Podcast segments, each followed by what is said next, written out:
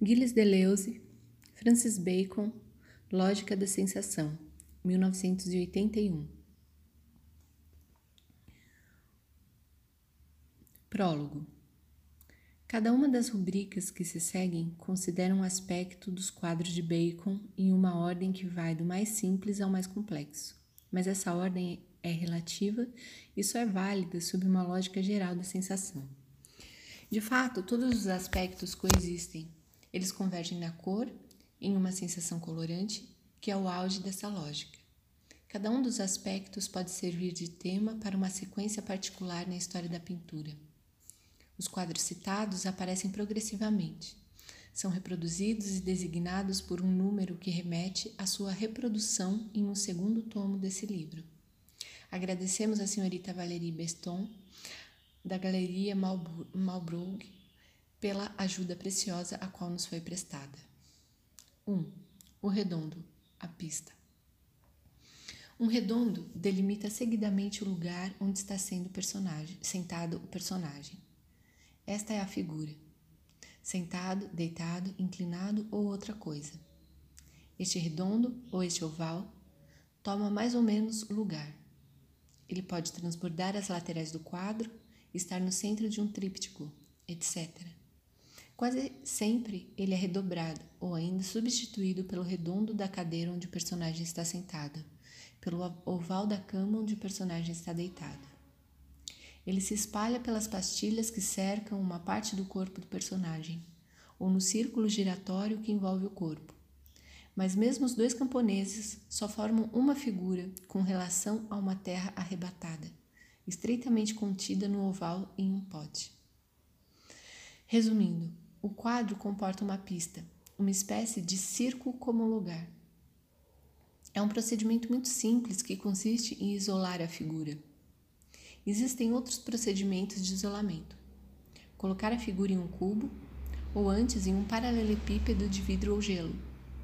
Fazê-la colar sobre um raio, sobre uma barra estirada, como que sobre um arco magnético de um círculo infinito. Combinar todos esses meios em redondo, o cubo e a barra, como que em um estranho sofá largo e arqueado de Bacon. Estes são os lugares. De todo modo, Bacon não esconde que tais procedimentos são quase rudimentares, graças à sutileza de sua combinação. O importante é que eles não limitam a figura à imobilidade. Pelo contrário, eles tornam sensível uma espécie de encaminhamento, de exploração da figura em seu lugar ou sobre si mesma. É um campo operacional. A relação da figura com seu lugar isolante define um fato. O fato é o que tem lugar, e a figura, assim isolada, torna-se uma imagem, um ícone.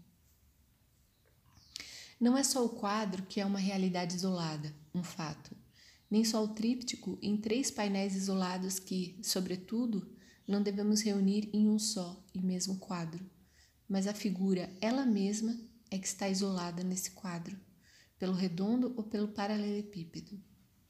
Por quê? Bacon repete dizendo: para conjurar o caráter figurativo, ilustrativo, narrativo que a figura teria necessariamente se não estivesse isolada. A pintura não tem nem modelo a representar, nem história a contar. Desde então, ela tem como que duas vias possíveis para escapar ao figurativo: seguir no sentido de uma forma pura, por abstração, ou no sentido de um puro figural, por extração e isolamento.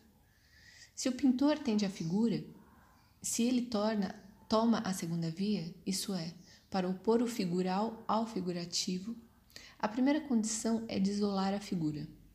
O figurativo, a representação, implica, de fato, em relacionar uma imagem a um objeto e buscar ilustrá-lo, mas ela implica também a relação de uma imagem com outras imagens em um conjunto composto que oferece precisamente para cada um o seu objeto. A narrativa é o correlato da ilustração. Entre duas figuras há sempre uma história que se insinua ou tende a se insinuar, para animar o conjunto ilustrado. Isolar é então o modo, o modo o mais simples necessário, mas não o suficiente para romper com a representação, quebrar a narrativa impedir a ilustração, liberar a figura, para deter-se no fato. Evidentemente, o problema é mais complicado. Será que não existiria um outro tipo de relação entre, entre as figuras, não narrativo, e que, portanto, não destacaria nenhuma figuração? Figuras diversas que levariam ao mesmo fato, que pertenceriam a um só e mesmo fato único, ao invés de remeter a uma história e de remeter a objetos diferentes em um conjunto de figuração? Relações não narrativas entre figuras e relações não ilustrativas entre figuras e fatos? Bacon não parou de fazer figuras acopladas, que não contam história nenhuma. E quanto mais os painéis separados em um tríptico têm uma relação intensa entre si, menos essa relação é narrativa. Com modéstia, Bacon reconhece que a pintura clássica buscou constantemente traçar esse outro tipo de relação entre figuras, e que essa e que é esta ainda a tarefa da pintura. Abre aspas, evidentemente, muitas das grandes obras foram feitas com um certo número de figuras sobre uma mesma tela, e é claro que toda pintura quer fazer isso. Mas a história que se conta entre uma figura e outra anula desde o princípio as possibilidades que a pintura tem em agir por si mesma. E resiste aí uma dificuldade muito grande. Mas um dia ou outro, alguém virá e será capaz de colocar diversas figuras sobre uma mesma tela. Fecha aspas. Menção de Arte do Impossível de Francis Bacon. Qual será, então, esse outro tipo de relação entre figuras acopladas ou distintas? Chamamos essa nova relação de Matter of Fact. Em tradução literal, Questão de fatos. Por relação às relações inteligíveis de objetos ou de ideias. Mesmo se reconhecermos que Bacon já tenha largamente conquistado esse domínio, é sob aspectos mais complexos do que aqueles que consideramos atualmente.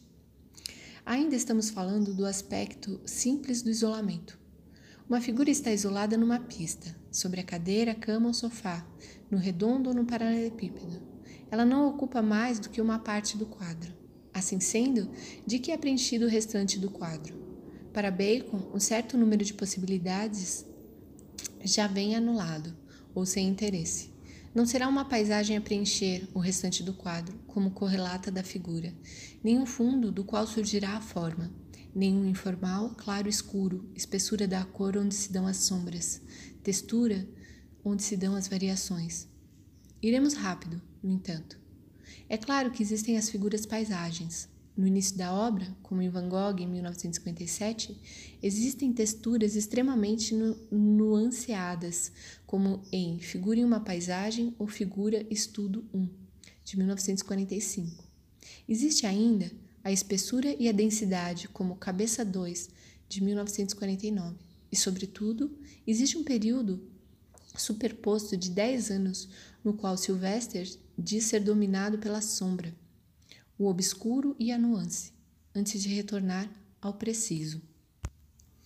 Mas não se exclui que aquilo que é destino passa por contornos que parecem contradizê-lo, pois as paisagens de Bacon são a preparação daquilo que aparece mais tarde como um conjunto de curtas marcas livres e voluntárias, arranhando a tela traços assignificantes, destituídos de função ilustrativa ou narrativa, onde a importância da erva, o caráter irremediavelmente herbáceo de suas paisagens. Paisagem, 1952, Estudo de figura na paisagem, 1952, Estudo de babuíno, 1953, ou Duas figuras na grama, 1954. Quanto às texturas, à espessura, à sombra e ao fluido, eles já preparam um grande processo de limpeza local, com papel chifon, vassourinha ou escova, em que a espessura é estendida sobre uma zona não figurativa. Portanto, precisamente os dois procedimentos de limpagem local e do traço assignificante pertencem a um sistema original que, é nem, que não é nem o da paisagem, nem o do informal ou do fundo, bem que eles sejam aptos, em virtude de sua autonomia, a fazer paisagem ou a fazer fundo e mesmo a fazer sombra. De fato, o que ocupa sistematicamente o resto do quadro são os grandes chapados de cor viva, uniforme e imóvel. Finos e duros, eles têm uma função espacializante, mas eles não estão sob a figura, atrás dela ou além dela. Eles estão estritamente ao lado, ou antes em torno, e são tomados por e, e em uma vista pró, próxima, tátil ou áptica, enquanto a figura ela mesma. Nesse estágio, não há nenhuma relação de profundidade ou distanciamento, nenhuma incerteza das luzes e das sombras, quando se passa da figura ao chapado. Mesmo a sombra, mesmo preto, não é sombra. Entre aspas, tentei tornar a sombra tão presente quanto a figura.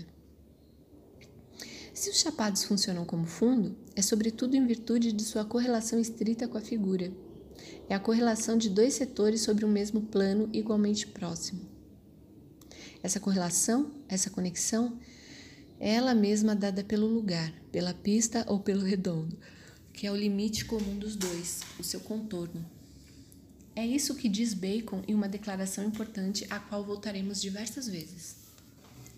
Ele distingue na sua pintura três elementos fundamentais que são a estrutura material, o redondo contorno, a imagem erguida. Se pensamos em termos de escultura, é preciso dizer que a armadura, o pedestal que poderia ser, ser móvel, a figura que passeia na armadura com seu pedestal, se fosse necessário ilustrar, e é preciso, em certos momentos, como em Homem com Cachorro de 1953, falaríamos em uma calçada, umas poças, personagens que saem das poças e fazem seu passeio cotidiano. Citemos então o texto completo, abre aspas. Pensando nelas como esculturas, a maneira na qual eu posso fazê-las em pintura e de fazê-las melhor em pintura me veio de repente ao espírito. Um tipo de pintura estruturada na qual as imagens surgirão. Diga-se assim, de um mar de carne. Essa ideia soa terrivelmente romântica, mas vejo isso de um modo bastante formal. E que forma será que isso tem? Elas surgirão certamente sobre estruturas materiais. Demais figuras? Sim, e haverá sem dúvida uma calçada que se elevará mais alto do que na realidade e sobre a qual elas poderão se mover, como, como se as imagens se elevassem em charcos de carne, se possível de pessoas determinadas fazendo seu passeio cotidiano. Espero ser capaz de fazer as figuras surgindo de sua própria carne com seus chapéus coco e seus guarda-chuvas e de fazer figuras tão pungentes quanto uma crucificação. Fecha aspas.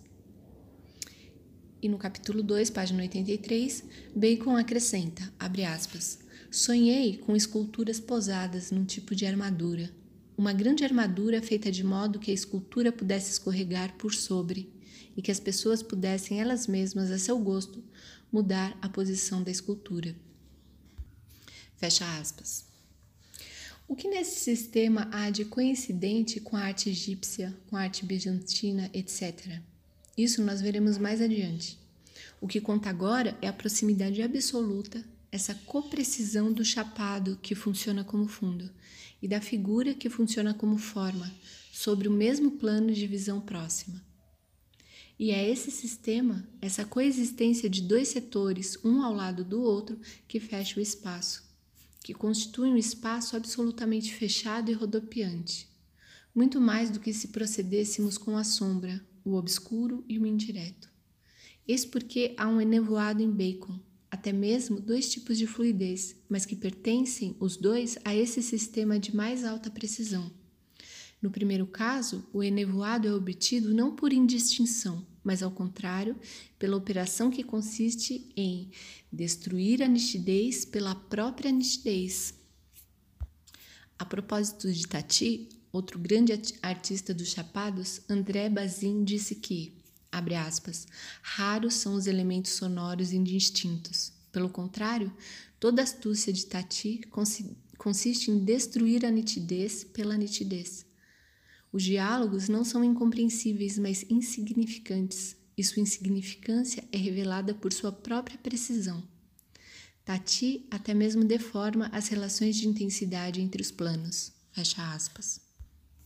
Assim é o Homem com Cabeça de Porco, autorretrato de 1973. Ou ainda o tratamento dos jornais amarrotados, ou não. Como diz Leiris, os caracteres tipográficos são nitidamente traçados e a sua precisão mecânica que se opõe à sua própria legibilidade. No outro caso, o enevoado é obtido pelos procedimentos de marcas livres ou de limpagem, eles também pertencentes aos elementos precisos do sistema. E existem ainda outros casos. Capítulo 2 Nota sobre a relação da pintura antiga com a figuração. A pintura deve banir a figura do figurativo. Mas Bacon invoca dois dados que fazem com que a pintura antiga não tenha mais com a figuração ou com a ilustração a mesma relação que a pintura moderna. De um lado, a fotografia tomou para si a função ilustrativa e documentária, se bem que a pintura moderna não tenha mais que preencher esta função, ou ainda pertence à antiga. Por outro lado, a pintura antiga ainda estava condicionada por certas possibilidades religiosas que davam sentido pictórico à figuração, enquanto a pintura moderna é um jogo ateu. Em seu livro Arte do Impossível, é, Bacon é, pergunta por que Velázquez podia permanecer tão próximo da figuração. Ao que ele responde, de uma parte, que a, figura, que a fotografia não existia, de outra, que a pintura estava ligada a um sentimento religioso, como que vago.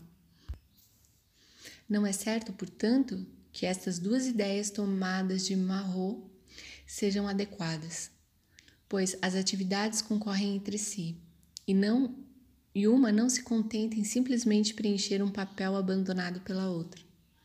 Não imaginamos uma atividade que se encarregue de uma função largada por uma arte superior. A fotografia, mesmo a instantânea, tem toda uma outra pretensão que não é a de representar, ilustrar ou narrar. E quando Bacon fala por sua conta da fotografia e das relações fotografia-pintura, ele diz coisas mais profundas.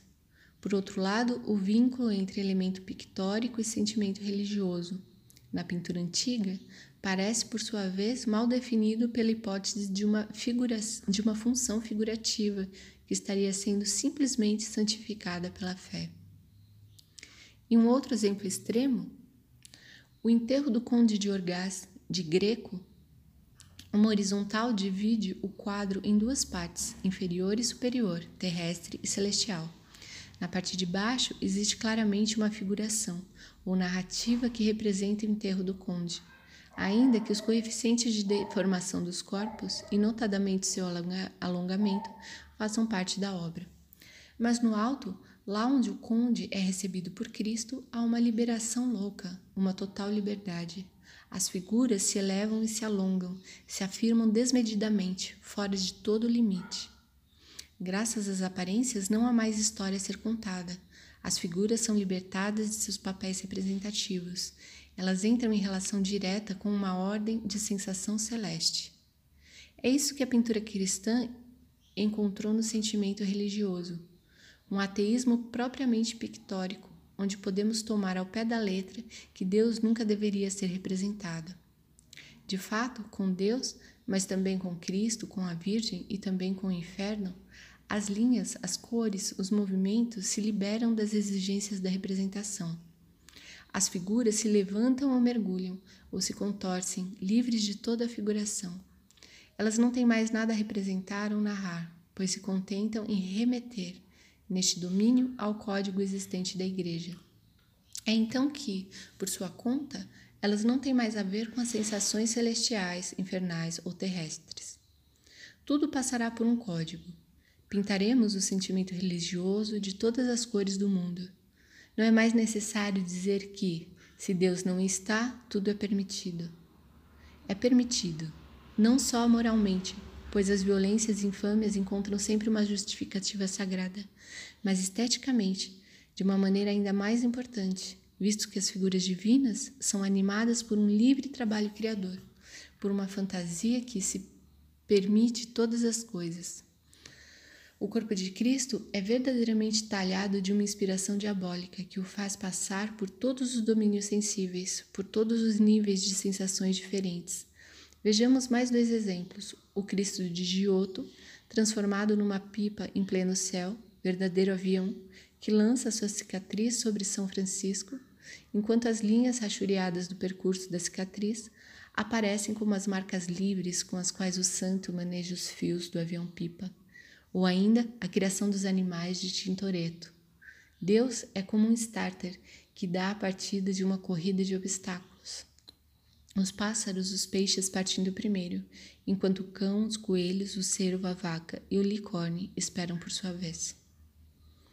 Não podemos mais dizer que o sentimento religioso sustentava a figuração na pintura antiga, pelo contrário, ele torna possível uma liberação das figuras, o surgimento das figuras fora de toda a figuração.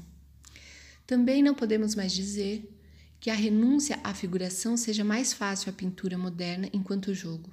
Pelo contrário, a pintura moderna está invadida, sitiada pelas fotografias e pelos clichês que se instalam sobre a tela antes mesmo que o pintor comece seu trabalho. De fato, será um erro acreditar que o pintor trabalha sobre uma superfície branca e virgem. A superfície já está toda investida virtualmente por todo tipo de clichês com os quais é necessário romper. E é isso que diz Bacon ao falar da fotografia. Ela não é uma figuração do que vemos, ela é o que o homem moderno vê. Voltaremos a esse ponto que explica a atitude de Bacon em relação à fotografia, hora de fascínio, hora de desprezo. Em todo caso, o que ele reprovava na fotografia não é o fato dela ser figurativa. Ela não é perigosa por ser figurativa, mas porque pretende reinar sobre a visão, ou seja, sobre a pintura. Assim, tendo renunciado ao sentimento religioso, mas cercada pela fotografia, a pintura moderna fica numa situação difícil para romper com a figuração, que parecerá ser seu miserável domínio reservado. Essa dificuldade a pintura abstrata confirma. Foi necessário o trabalho extraordinário da pintura abstrata para retirar a arte, moderna da figuração. Mas não existiria uma outra via, mais direta e menos sensível?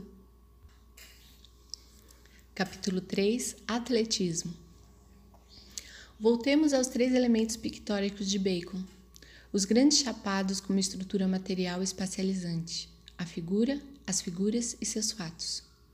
O lugar, ou seja, o redondo, a pista ou o contorno, que é o limite comum da figura e do chapado. O contorno parece ser muito simples, redondo ou oval. É antes sua cor que coloca os problemas na dupla relação dinâmica onde ela é tomada. De fato, o contorno como lugar é o lugar de uma troca em dois sentidos, entre a estrutura material e a figura, entre a figura e o chapado. O contorno é como uma membrana atravessada por uma dupla troca. Algo passa num sentido e no outro. Ainda que a pintura não tenha nada a narrar, não tenha história a contar, mesmo assim algo se passa, definindo o funcionamento da pintura. No redondo, a figura está sentada numa cadeira, deitada numa cama. Às vezes ela parece mesmo à espera do que vai se passar. Mas o que se passa, ou vai passar, ou já está passando, não é espetáculo, uma representação. Aqueles que espreitam em Bacon não são espectadores. Nos quadros de Bacon, surpreendemos o esforço por eliminar todo espectador e, com isso, todo espetáculo. Assim, a tauromaquia de 1969 apresenta duas versões. Na primeira, o grande chapado comporta ainda um painel aberto, em que percebemos uma multidão, como uma legião romana que teria vindo ao circo. Enquanto a segunda versão fecha o painel e não se contenta mais em entrelaçar duas figuras de toureiro e touro, mas volta-se verdadeiramente para o seu fato único ou comum, ao mesmo tempo em que desaparece o tecido rubro que ligava o espectador ao que ainda é espetáculo. Os três estudos de Isabel Hawthorne, Hawthorne 1967, mostram a figura em vistas de fechar a porta sobre um intruso ou uma visitante, mesmo que seja seu próprio duplo. Diremos então que em muitos casos subsiste uma espécie de espectador, um voyeur, um fotógrafo, um passante, um que espreita, distinto da figura, notadamente nos trípticos, onde isso é quase uma lei, mas não somente neles. Veremos, portanto, que Bacon precisa em seus quadros e, sobretudo, em seus trípticos, de uma função de testemunho, que faz parte da figura, e não tem nada a ver com o espectador. Mesmo os simulacros de fotografias, enganchados na parede ou sobre a raia, podem jogar este papel de testemunho. São testemunhos não no sentido de espectadores, mas de elementos referência ou de constante com relação a qual se estima uma variação. Na verdade, o único espectador é aquele da atenção ou do esforço, mas estes só são produzidos quando não há mais espectador. Isto aproxima Bacon a Kafka. A figura de Bacon é o grande envergonhado ou o grande nadador que não sabe nadar, campeão dos jovens. E a pista circo, a plataforma. Plateforme do francês é forma chapada. A plataforma é o teatro de Oklahoma. A este ponto, tudo culmina em Bacon com Pintura, de 1978 colocada em um painel, a figura estende todo o seu corpo e uma perna para fazer girar a chave da porta com seu pé do outro lado do quadro. Notamos que o contorno, o redondo, de um belo alaranjado ouro não está mais no solo, mas migrou situado sobre a porta. Se bem que a figura, na extrema ponta de pé, parece elevar-se sobre a ponta vertical, numa reorganização do quadro. No esforço por eliminar o espectador, a figura já mostra um atletismo todo singular. Ainda mais singular quando a fonte do movimento não está mais nela. O movimento vai antes da estrutura material, do chapado para a figura. Em muitos quadros, o chapado é precisamente tomado em movimento no qual ele forma um cilindro. Ele volteia o contorno, o meio, e envolve, aprisiona a figura. A estrutura material roda em volta do contorno para aprisionar a figura que acompanha o movimento de todas as forças. A extrema solidão da figura, o extremo fechamento dos corpos, excluindo todo espectador, a figura só se torna assim pelo seu movimento, em que ela se fecha e que a fecha. Abre aspas, jornada em que os corpos procuram cada um o despovoar. É o interior de um cilindro rebaixado, tendo 50 metros de diâmetro e 16 de altura para a harmonia. Luz, sua fraqueza, seu amarelo.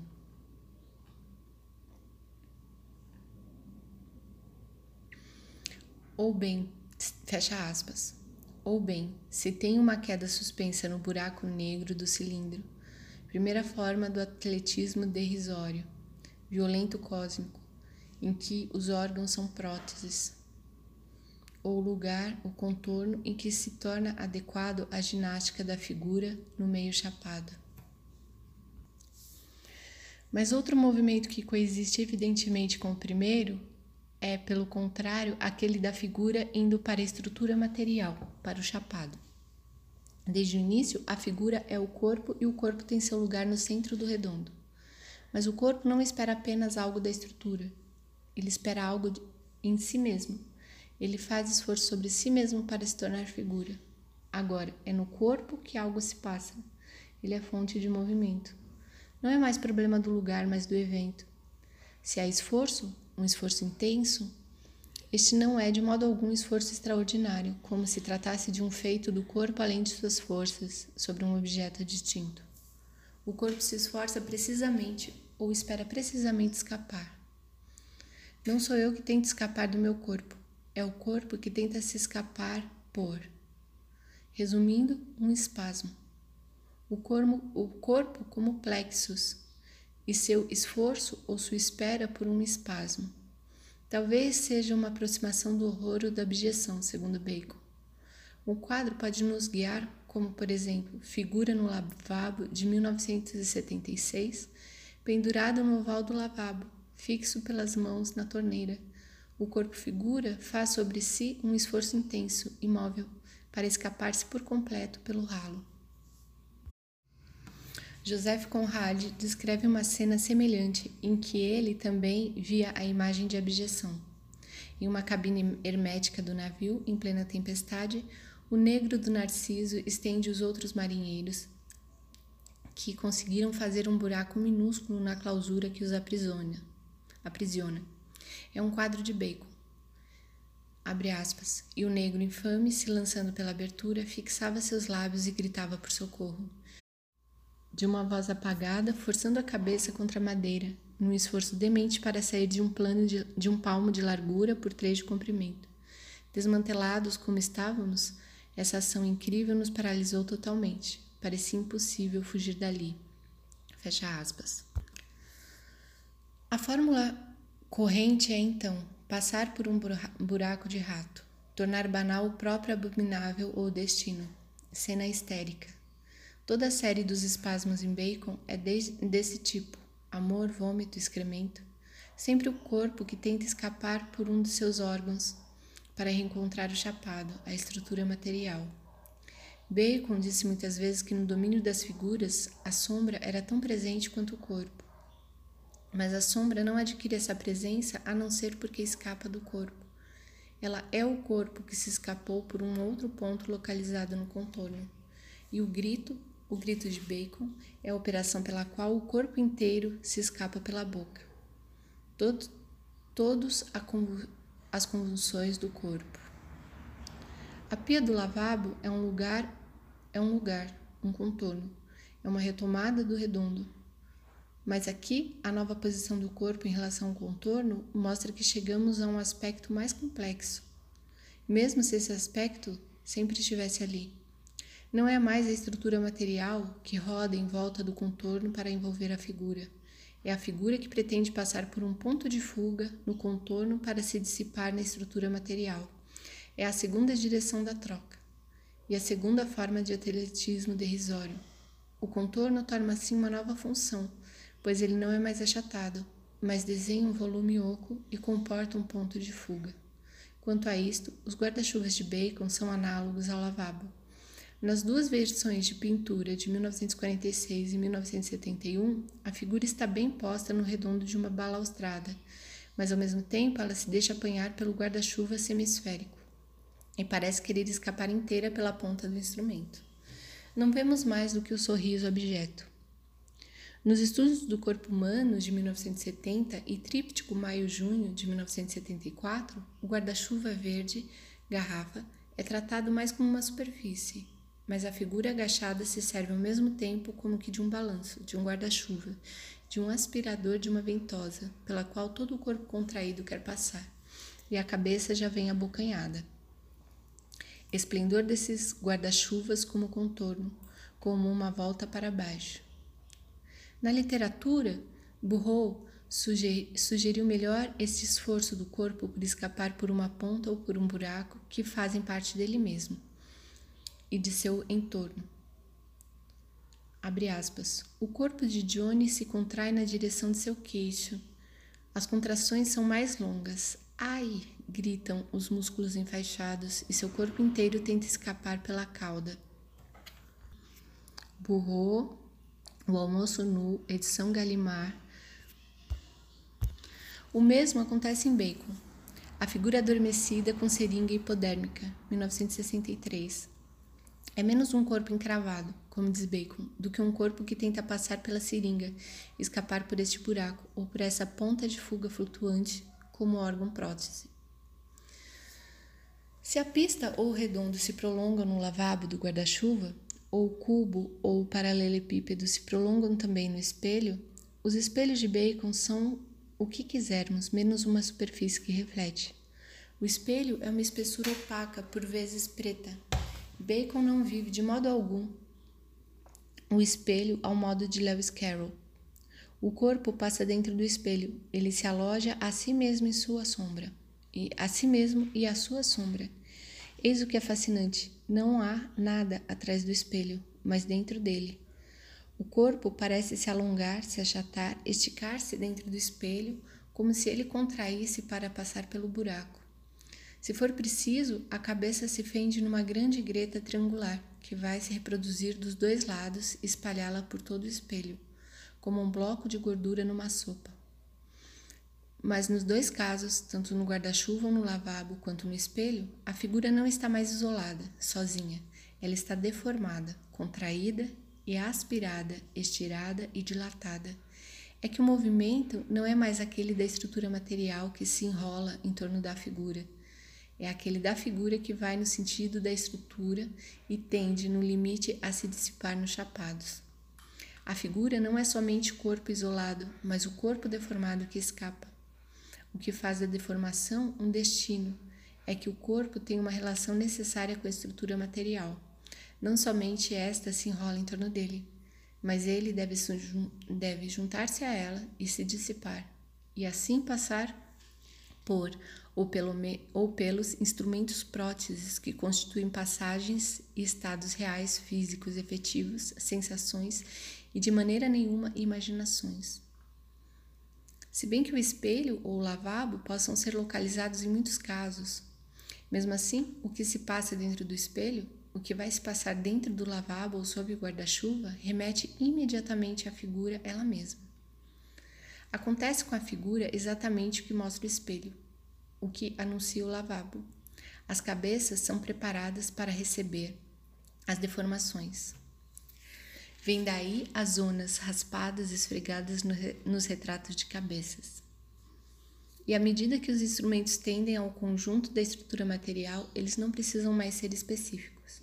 É a estrutura toda que assume o papel de espelho virtual, de guarda-chuva ou lavabo virtuais, ao ponto em que deformações instrumentais se encontram imediatamente referidas sobre a figura.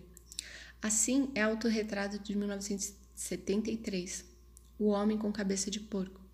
É no próprio lugar que a deformação se faz. Assim como o esforço do corpo é sobre si mesmo, a deformação é estática. Todo o corpo é percorrido por um movimento intenso, um movimento deformadamente disforme, que remete a cada instante à imagem real do corpo, para constituir a figura. Lógica da sensação, Gilles Deleuze, capítulo 4 o corpo, a carne e o espírito, o devir animal. O corpo é a figura, ou melhor, o material da figura. Não confundiremos, no entanto, o material da figura com a estrutura material espacializante que se tem do outro lado. O corpo é figura, não estrutura. Inversamente, a figura sendo corpo não é o rosto e nem tem um rosto.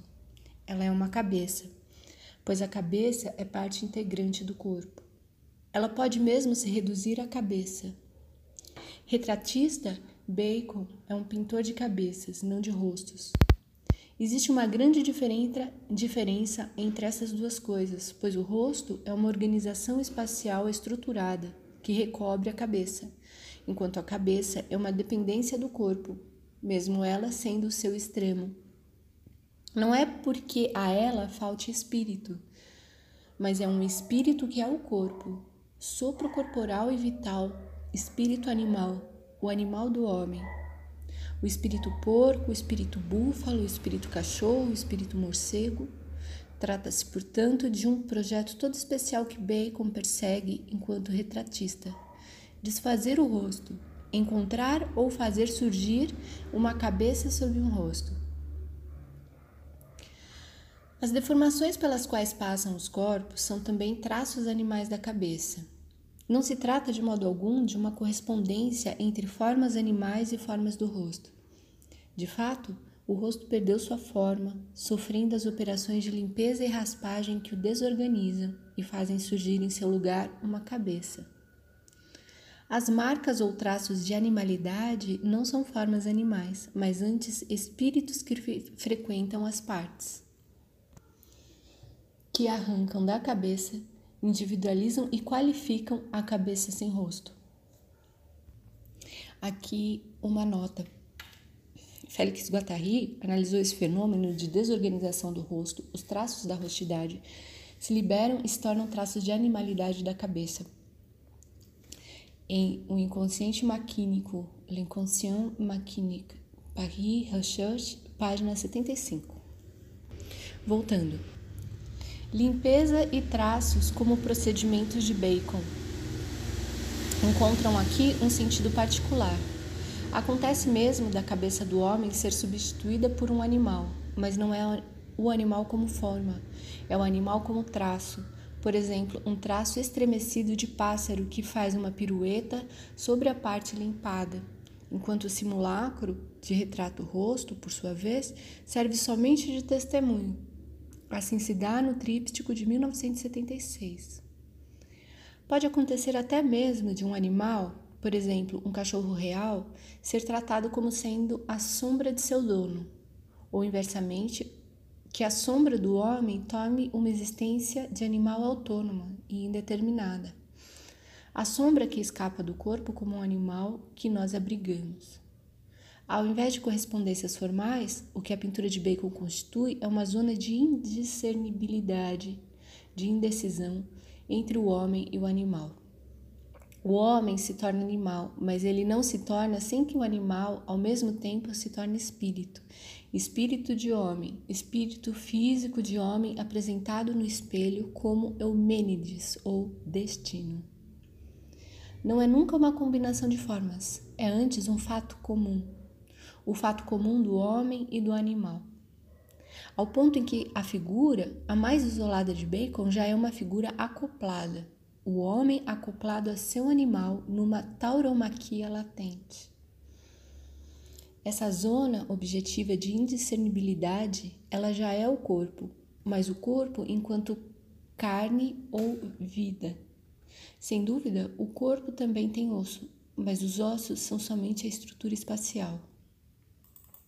Nós distinguimos diversas vezes a carne dos ossos e mesmo dos, dos pais de carne e dos pais de osso. O corpo não se revela a não ser quando ele deixa de ser suspenso pelos ossos. Quando a carne deixa de recobrir os ossos, quando eles existem um para o outro, mas cada um de seu lado, os ossos como estrutura material do corpo, a carne como material corporal da figura. Bacon admira as meninas de Degas. Após o banho, cuja coluna vertebral interrompida parece sair da carne, a carne ficando vulnerável e engenhosa, acrobática. Em uma outra reunião, Bacon pinta uma coluna vertebral para uma figura contorcida de cabeça para baixo. Vale notar esta tensão pictural da carne e dos ossos, pois é justamente a vianda que realiza essa tensão na pintura, compreendida pelo esplendor das cores. A vianda é o estado tal do corpo em que a carne e os ossos se confrontam localmente, ao invés de se comporem estruturalmente. Até mesmo na boca e nos dentes, que são pequenos ossos. Na vianda, diremos que a carne descende dos ossos, enquanto que os ossos se elevam da carne. É o que é próprio de Bacon, o diferindo de Rembrandt, de Sottini. Se há uma interpretação do corpo de Bacon em Bacon, nós encontramos em seu gosto de pintar as figuras deitadas, das quais o braço ou a coxa levantada valem por um osso, tal qual a carne adormecida parece descer. Assim, no painel central do tríptico de 1968, os dois gêmeos adormecidos, cercado do testemunho dos espíritos animais, também a série do braço elevado adormecido, da perna vertical adormecida e da coxa elevada adormecida ou drogada. Para além do sadismo aparente, os ossos são como um mastro, carcaça, cuja carne é, é o acrobata. O atletismo do corpo se prolonga naturalmente nessa acrobacia da carne. Naqueles de 1962 e 1965, vê-se literalmente a carne descender dos ossos, no quadro de uma cruz sofá e de uma pista em forma de osso. Para Bacon, como para Kafka, a coluna vertebral não passa de uma espada sob a pele, que um carrasco faz deslizar para dentro do corpo de um inocente que dorme. Pode-se mesmo pensar que um osso foi somente sobreposto em um jato de pintura lançado ao acaso. Piedade para a vianda. Não há dúvida, a vianda é o objeto mais alto da piedade de Bacon, não somente objeto de piedade, sua piedade anglo-irlandesa. O mesmo é para Sotini, com imensa piedade judia. A vianda não é uma carne morta, ela guarda todos os sofrimentos e toma sobre si as cores da carne viva. Uma nota pessoal: vianda é um tipo de carne que serve de alimento, seja um bife, uma posta, um pedaço de carne. A vianda não é uma carne morta, ela guarda todos os sofrimentos e toma sobre si as cores da carne viva. Um tanto de cor convulsiva e de vulnerabilidade, mas também de invenção sedutora, de cor e de acrobacia. Bacon não pede piedade aos bichos, mas sim que todo homem que sofre é a vianda. A vianda é a zona comum do homem e do bicho, sua zona de indiscernibilidade. Ela é este fato e esse estado, mesmo que a pintura se identifique aos objetos de seu horror ou de sua compaixão. É certo que o pintor é um açougueiro, mas ele está nesse açougue como que dentro de uma igreja, com a vianda por ser crucificada. Pintura de 1946. É só no açougue que Bacon é um pintor religioso. Sempre fiquei muito tocado com as imagens referentes a abatedouros e peças de vianda, e para mim elas estão estreitamente ligadas a tudo que é crucifixão. É claro, nós somos vianda, nós somos a, as carcaças em potência. Se eu vou a um açougue, fico sempre surpreso de não estar lá no lugar do animal. O romancista Moritz, no final do século XVIII, descreve um personagem de sentimentos bizarros. Dois pontos. Uma sensação extrema de isolamento, de insignificância quase igual à negação, o horror de um suplício, ao assistir à execução de quatro homens, exterminados e esquartejados.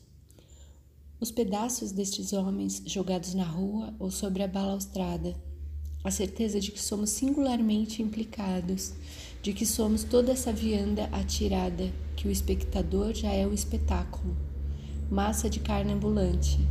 Daí a ideia de que os animais mesmo são o homem, e de que nós somos tanto o criminoso quanto o gado, e ainda esse fascínio pelo, qual, pelo animal que morre, um veado, a cabeça, os olhos, o focinho, as narinas. E por vezes ele se esquecia de tal modo na contemplação suspensa do bicho que acreditava realmente existir um instante em que notou a espécie de ausência de um tal ser. Breve, saber se entre os homens ele era um cachorro ou se um outro animal já havia ocupado de tal modo seus pensamentos desde a infância. As páginas de Moritz são esplêndidas. Não é um arranjo de homem e bicho, não é uma semelhança, é uma identificação de fundo, uma zona de indiscernibilidade mais profunda que toda identificação sentimental.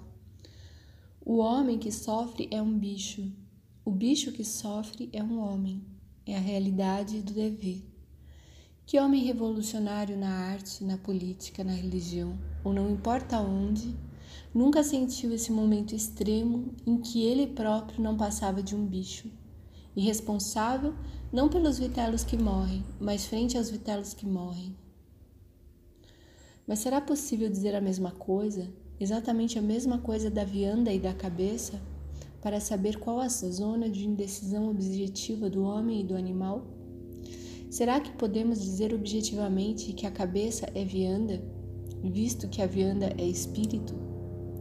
De todas as partes do corpo, não seria a cabeça mais próxima aos ossos?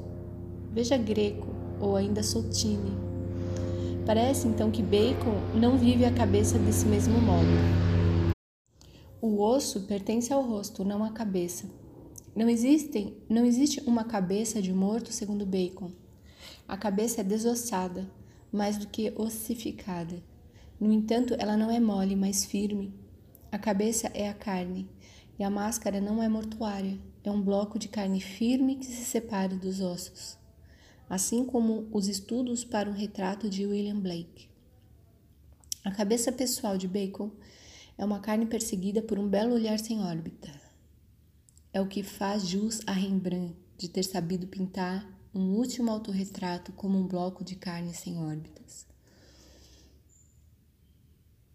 Em todas as obras de Bacon, a relação cabeça-charque per percorre uma escala intensiva que as torna de de mais a mais íntimas.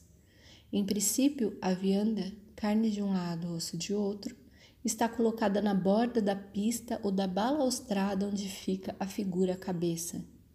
Mas ela é também a espessa chuva carnal que encobre a cabeça, que desfaz o rosto sob o guarda-chuva.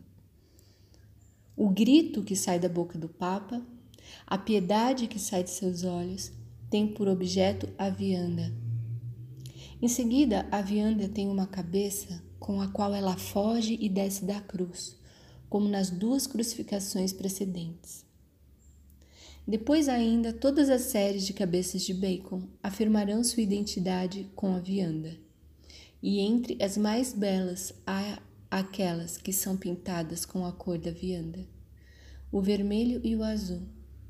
Por fim, a vianda é ela mesma uma cabeça a cabeça se tornando a potência não localizável da vianda, como em Fragmento de um Crucifixão, de 1950, onde toda a vianda grita sob o olhar de um espírito cachorro que pende do alto da cruz. O que faz com que Bacon não goste deste quadro é a simplicidade do procedimento aparente. Bastaria abrir uma boca em plena vianda Ainda falta ver a afinidade da boca e do interior da boca com a vianda e chegar ao ponto em que a boca aberta torna-se estritamente a secção de uma artéria cortada, ou mesmo a manga de uma camisa, que vale por uma artéria, como no pacote ensanguentado do tríptico Sweeney Agonistes. Então, a boca ganha essa potência de não localização que faz de toda vianda uma cabeça sem rosto. Ela não é um órgão particular, mas o buraco pelo qual o corpo inteiro escapa e pelo qual desce a carne. Faz-se necessário o procedimento das marcas livres e voluntárias, o que Bacon chama de grito na imensa piedade que arrasta a vianda. Francis Bacon, A Lógica da Sensação de Gilles Deleuze, capítulo 5 Nota de recapitulação, períodos e aspectos de Bacon. A cabeça vianda é um devir animal do homem, e neste devir todo o corpo tende a escapar. E a figura tende a juntar-se à estrutura material. Já se vê isso no esforço que ela faz sobre ela mesma para passar pelo bico ou pelo buraco. Melhor ainda, no estado que ela toma quando é passada pelo espelho, sobre o muro. No entanto, ela ainda não dissolve a estrutura material ela ainda não se juntou ao plano para se dissipar de vez, se apagar sobre o muro do cosmos fechado, se confundir com a textura molecular. Faz-se necessário ir até este ponto, a fim de reinar uma justiça que não será mais que cores ou luzes, um espaço que não será mais que Saara é o mesmo que dizer que, qualquer que seja a importância, o devir animal não passa de uma etapa para um devir imperceptível mais profundo no qual figura desaparecerá. Todos os corpos escapam pela boca que grita, pela boca redonda do papa ou da ama de leite. O corpo escapará como que por uma artéria. Entretanto, essa não é a última palavra na série da boca, segundo Bacon. Ele sugere que exista, para além do grito, um sorriso ao qual ele não teve acesso. Bacon é certamente modesto. De fato, ele pintou sorrisos que estão entre os mais belos quadros da pintura, que têm a mais estranha função, a de assumir o despedaçar-se do corpo. Neste ponto, Bacon se encontra com Lewis Carroll, o sorriso do gato. Existe já um sorriso que cai, inquietante na cabeça do homem como um guarda-chuva e é em proveito desse sorriso que o rosto se desfaz como que sob um ácido que consome o corpo. E a segunda versão do mesmo homem acusa e refaz ao sorriso. E sentado na cama, sentimentos que ele deva sobreviver ao despedaçar-se do corpo. Os olhos e a boca são as coordenadas espaciais onde só subsiste o sorriso insistente. Como nomear então tal coisa? Bacon sugere que se trate de um sorriso histérico, sorriso abominável, abjeção do sorriso. E se sonhamos introduzir uma ordem em um tríptico, acreditamos que o de 1953 impõe esta ordem, que não se confunde com a sucessão dos painéis. A boca que grita no centro, o sorriso histérico à esquerda e à direita, enfim, a cabeça que se inclina e se dissipa. Não podemos seguir aqui John Russell, que confunde a ordem do tríptico com a sucessão dos painéis da esquerda à direita. Ele vê à esquerda um sinal de sociabilidade, ao centro um discurso público. Mesmo que o modelo tenha sido o primeiro-ministro, é difícil ver como que o inquietante sorriso pode passar por sociável e o grito do centro por um discurso. Neste ponto extremo da dispersão cósmica, em um cosmos fechado, mas ilimitado, é bem evidente que a figura não possa mais estar isolada, tomada em um limite, pista ou paralelepípedo. São as outras coordenadas das quais estamos diante. A figura do Papa que grita aparece atrás de uma lâmina espessa. Batemos de uma cortina de sombra e transparência. A parte de cima do corpo se desvela, e só subsiste como uma marca sobre um sudário arranhado, enquanto a parte de baixo do corpo permanece ainda fora da cortina que se evade.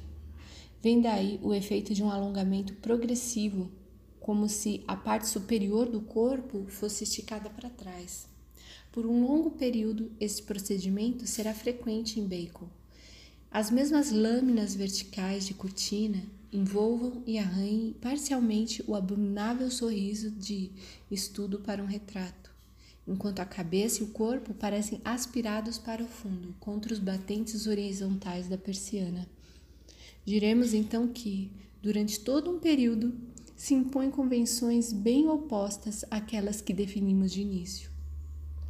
Por toda parte, o reino do fluido e do indeterminado, a ação de um fundo que destaca a forma, uma espessura por onde se jogam as sombras, uma sombra de textura nuançada, efeitos de aproximação e afastamento. Um tratamento malerish, como diz Sylvester. Nota: mal deriva de mácula, a mancha, de onde malen, pintar, e maler, pintor. Wolfling se serve do termo malerisch para designar o pictórico por oposição ao linear, ou mais precisamente a massa em oposição ao contorno.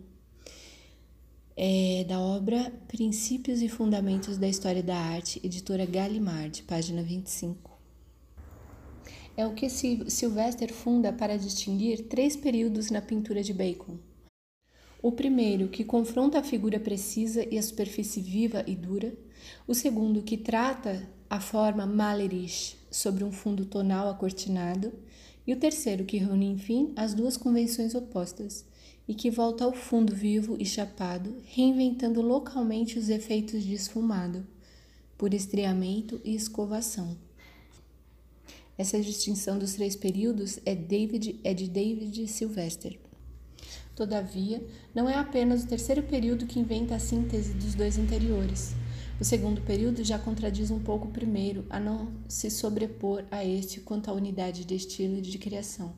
Aparece uma nova posição da figura coexistindo com as outras. De modo simplificado, a posição atrás das cortinas se conjuga perfeitamente com a posição sobre a pista, onde a barra o paralelepípedo para uma figura isolada, colada, contraída, mas igualmente abandonada, escapa evanescente e confusa.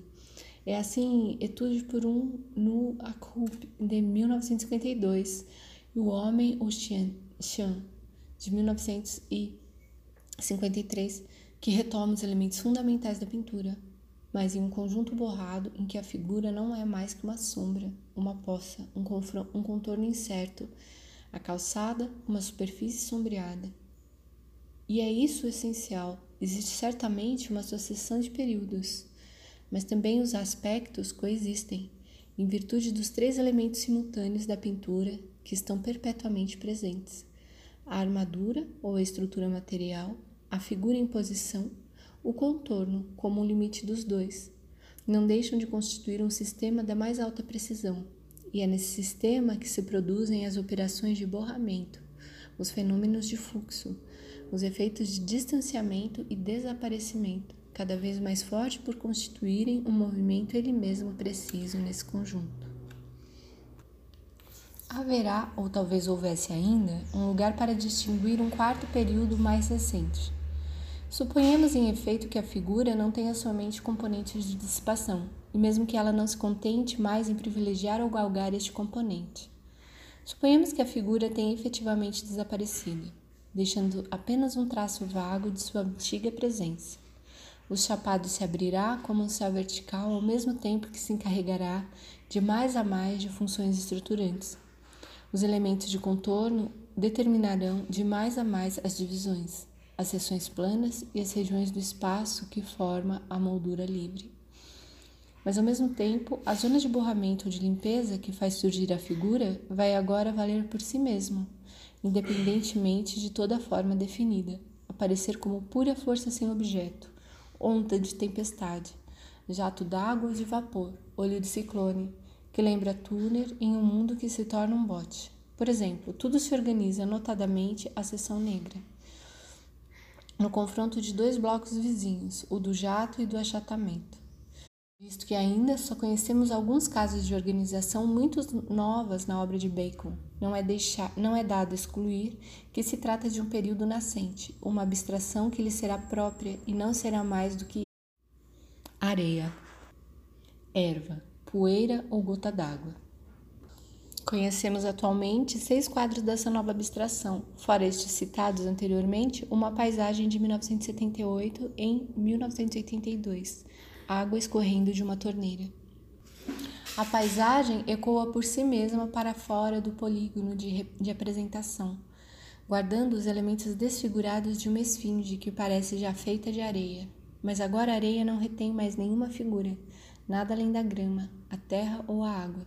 Para a articulação das figuras e de seus novos espaços vazios, advém um uso radiante do pastel. A areia poderá mesmo recompor uma esfinge, mas tão poerenta e pastel que sentimos o mundo das figuras profundamente ameaçado por esta nova potência. Se, no, se nos detivermos aos períodos narrados, o que é difícil de se pensar, veremos a coexistência de todos os movimentos e, portanto, o quadro é essa coexistência, dados os três elementos da base: estrutura, figura e contorno. Um primeiro movimento, tensão, vai da estrutura à figura. A estrutura se apresenta então como um achatamento, mas que vai se enrolar como um cilindro em torno do contorno. O contorno se apresenta como um isolamento, redondo, oval, barra ou sistema de barras, e a figura está isolada no contorno. O mundo de fato todo fechado. Mas eis que um segundo movimento, uma segunda tensão vai da figura à estrutura material. O contorno muda. Ele se torna meia esfera, do lavabo ou do guarda-chuva, moldura do espelho, agindo como um deformante. A figura se contrai ou se dilata para passar por um buraco ou em um espelho. Ela experimenta um devir animal extraordinário, numa série de deformações gritantes. Ela tende ela mesma a juntar-se ao chapado, a dissipar-se na estrutura como um último sorriso, por intermédio do contorno que não age mais como deformante, mas como uma cortina onde a figura se delineia ao infinito. Este mundo, o mais fechado, era assim também o mais ilimitado. Se nos detivermos ao mais simples, o contorno que começa por um simples redondo, veremos a variedade de suas funções ao mesmo tempo que o desenvolvimento de sua forma é a princípio isolante, o último território da figura. Mas assim, ele já é o despovoador ou desterritorializante, visto que a força, a estrutura se enrolar, cortando a figura de todo o meio natural, ele é ainda um veículo, pois guia o pequeno passeio da figura no território que se lhe resta. E ele é agregado, prótese, pois sustenta o atletismo da figura que se fecha. Ele age em seguida como deformante, quando a figura passa por ele, por um buraco, por uma ponta. Ele se reencontra agregado e prótese em um novo sentido para a acrobacia de carne. Ele é enfim cortina por detrás da qual a figura se dissolve, encontrando a estrutura. Em resumo, ele é a membrana e não e não deixou de ser, assegurando a comunicação nos dois sentidos entre figura e estrutura material. Em pintura de 1978, vemos o laranja dourado do contorno que bate a porta com todas as suas funções, pronto a tomar todas as suas formas. Tudo se reparte em diástole e sístole, repercutida em cada nível a sístole que aperta os corpos e vai da estrutura à figura. a diástole que o estende e o dissipa, indo da figura à estrutura. Mas já há uma di diástole no primeiro movimento, quando o corpo se alonga para melhor se fechar, e há uma sístole no segundo movimento, quando o corpo se contrai para escapar, e mesmo quando o corpo se dissipa, permanece ainda contraído por suas forças que o abocanham por rendê-la ao entorno. A coexistência de todos os movimentos nesse quadro é o ritmo.